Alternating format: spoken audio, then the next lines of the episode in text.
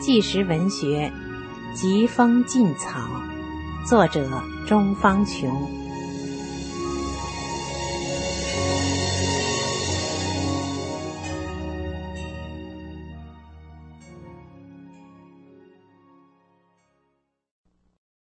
第四部：非法劳教。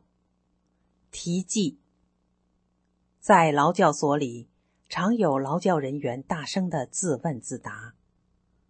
知道什么是中国的最大邪教吗？劳教。第一章：真相掩不住。迷失和归正。二零零零年七月二十八日，我被送往四川省资中南木寺女子劳教所五中队后，警察安排一个吸毒犯包夹我。每天跟着寸步不离。劳教所规定，劳教人员必须背三十五条监规。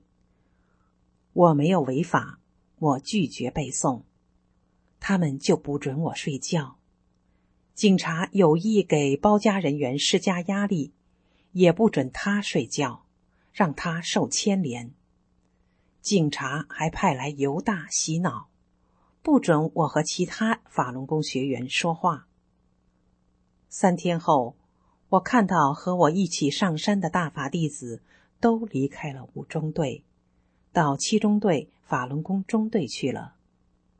我感到孤独无助。我没有在法上认识法，抱着人的观念，认为别人比我的文化知识高，修炼的时间比我长。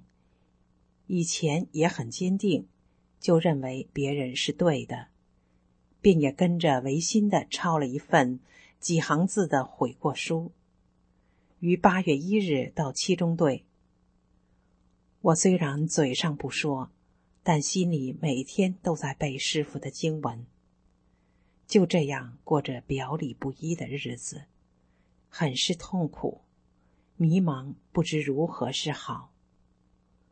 在此期间，我听说和我一个练功点的王旭志，男，二十八岁，因上京上访，被非法判劳教，在四川资阳大烟劳教所，他被关小号，经常被打、被电、被侮辱，被警察指使其他犯人灌屎尿。王旭志绝食五个月左右。誓不放弃对真善忍的信仰，于二零零零年八月被迫害致死。寝食难安的熬了漫长的三个月，是师傅的经文给迷路的孩子照亮了明灯。我马上认识到错了，必须纠正过来。我便跟很多工友，特别是成都的同修切磋。有大部分写了更正声明，表示坚定修炼。我也于二零零零年十一月二十五日写了一篇内心的言语向你诉说的文章，里面严正声明，我以前所写所说的违心的话全部作废，并写了我的修炼过程，一式四份，分别交给劳教所的吴所长。管理科的科长李自强，七中队的队长李军，大法弟子传看各一份。当天就遭到队长张小芳在大会上点名批评，并立即安排两个包夹，二十四小时守着我，不准我动嘴和工友说话，更不准动手写文章，并家教三个月，致使我在本已失去自由的环境里又失去自由。做的是牢中牢。大概在二零零一年四月左右，冯久维带着电视台记者到七中队采访，我正下楼就被冯久维叫住。他向记者们介绍说：“他就是钟方琼，过去是老板，很能干的。”摄像机、话筒马上就对着我。冯久维问：“钟方琼。”你有一段时间不是转化了吗？怎么又反弹了？我回答说，在我心中没有转化这个概念，怎么转？把好人转成坏人吗？我一直都觉得法轮大法好，只是承受不了非人的精神肉体的折磨，一时不敢说真话而已。认识到错了，马上就纠正，继续说真话，就是这样。听众朋友，您现在收听的是《纪实文学·疾风劲草》，伪善的表演。二零零一年春节，成都市劳教局的到劳教所来慰问成都市所有的劳教人员。大会结束后，他们便分成几个小组座谈，每一小组坐一大圈儿。他们说：“我们是家乡人，为你们做主。你们有什么苦衷，跟我们说。”我就说：“我是因为电视台以我的势力欺骗群众，我为了说真话，写了一篇澄清事实的文章，而被非法劳教的。我有冤，我做好人，说真话没有错。我要回家。”他们惊讶的说。不会吧？有这种事儿？你是哪个区的？我说成华区。他们说我们回去问一问。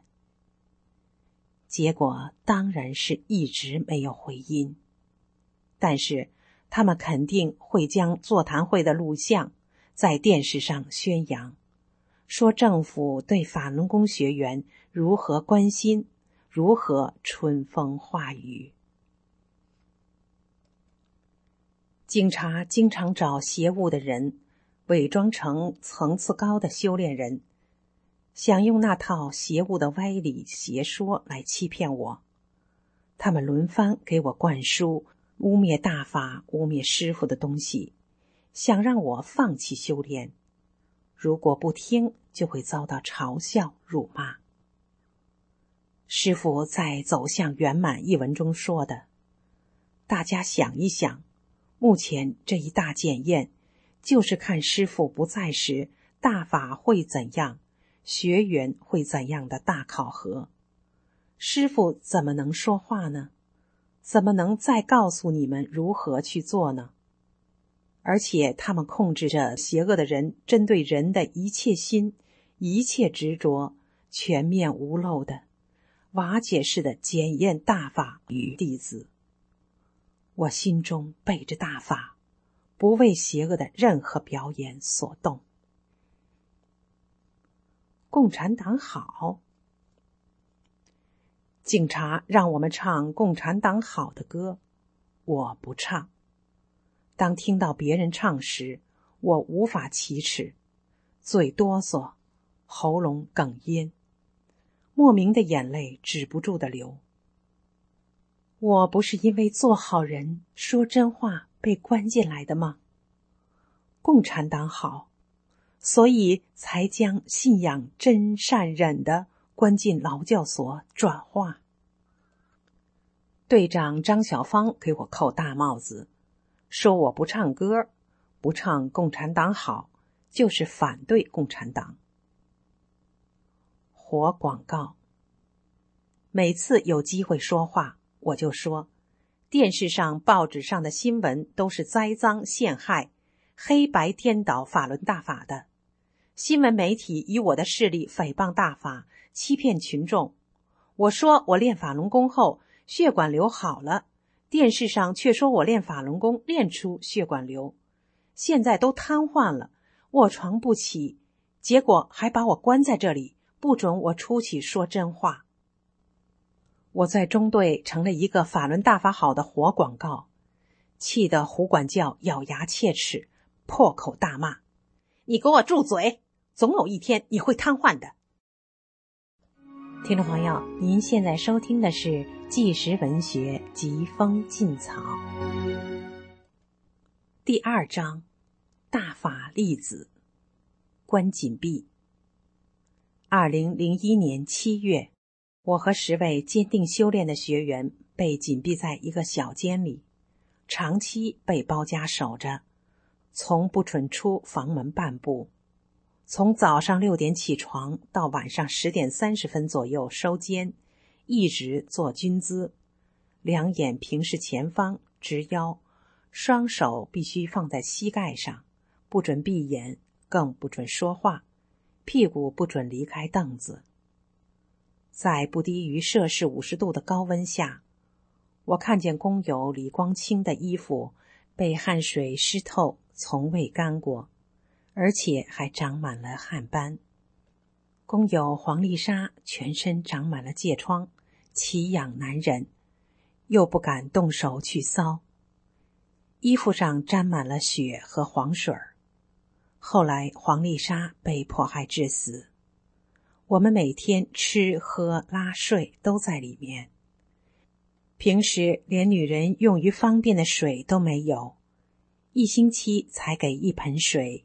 既要洗头、洗澡，还要洗衣服，给的一点水也只是走走过场而已。因气温很高，每天都会有好几个人因中暑而昏倒。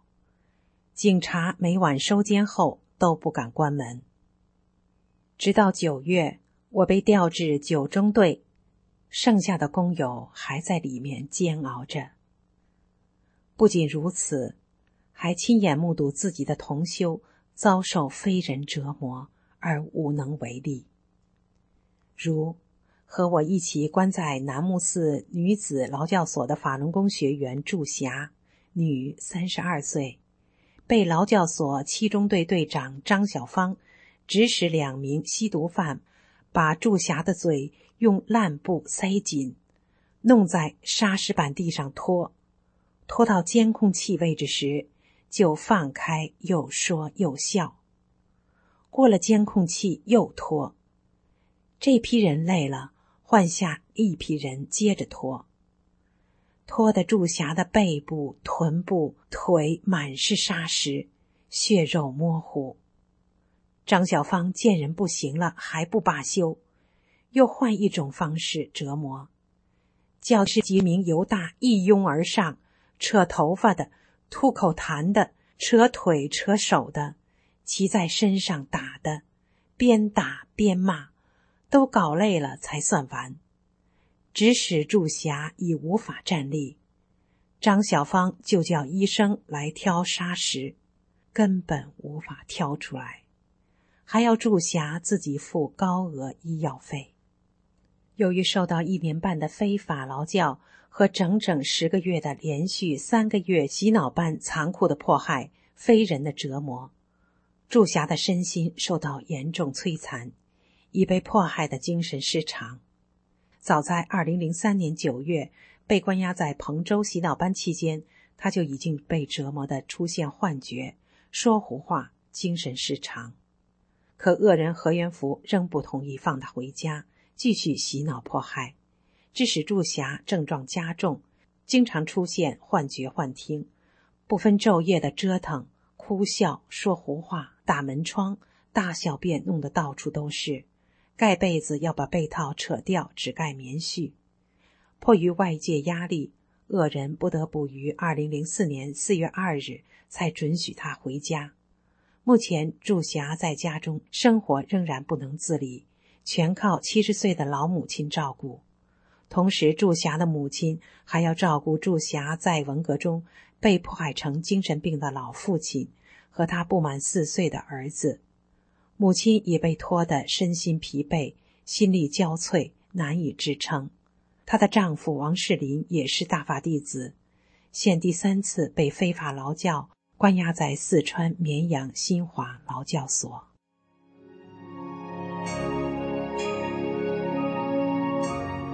听众朋友，纪实文学疾风劲草，今天就为您播送到这里，下次节目再见。